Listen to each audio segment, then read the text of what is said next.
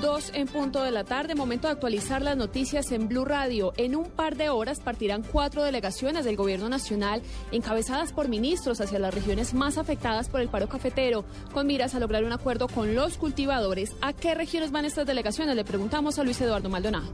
El gobierno ha insistido en la injusticia que representa el bloqueo de las vías. El gobierno ha solicitado en todos los tonos que el bloqueo de las vías termine. Como se ha presentado esta situación de emergencia humanitaria, estamos poniendo en marcha medidas para combatirla y nosotros, cuatro ministros de primera mano, estaremos en las regiones.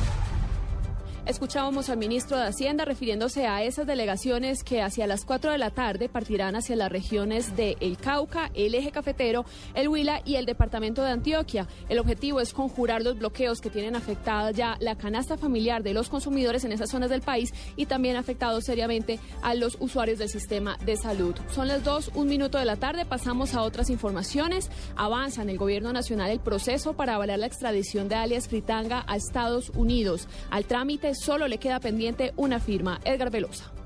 La ministra de Justicia Rudestela Correa acaba de firmar la resolución que le da vía libre a la extradición de Camilo Torres alias Tritanga, quien es el número 20 en lo que va corrido de este año. Torres había presentado un recurso de nulidad, el cual fue resuelto por la Corte Suprema de Justicia, que avaló su envío a Estados Unidos el pasado 27 de febrero de 2013. Tras la firma de la ministra de Justicia, la solicitud de extradición de Camilo Torres será resuelta por el presidente Juan Manuel Santos en los próximos días. Edgar Velosa, Blue Radio.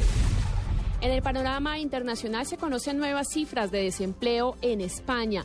Por primera vez, el número de desempleados supera los 5 millones de personas. Silvia Carrasco.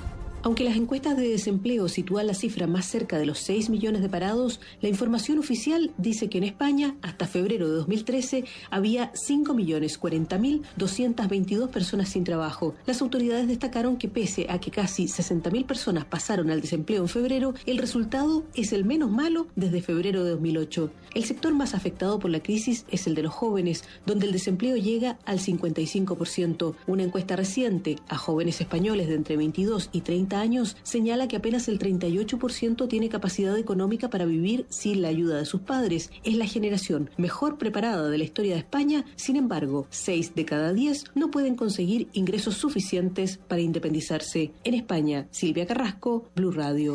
Noticias contra reloj en Blue Radio.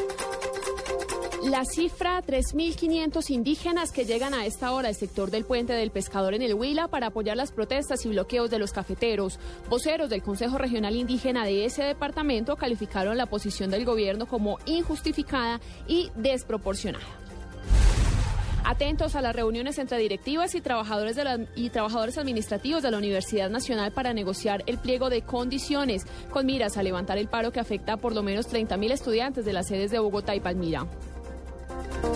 Noticia en desarrollo en el corregimiento de Tienda Nueva, en Palmira, Valle del Cauca, fue capturado Francisco Javier González Barona, alias Niño, presunto autor material del atentado con explosivos en la plaza central del municipio de Pradera el pasado 31 de octubre. Estos hechos dejaron como saldo 35 personas heridas, entre ellos 14 menores de edad. Son las 2, 3 minutos de la tarde.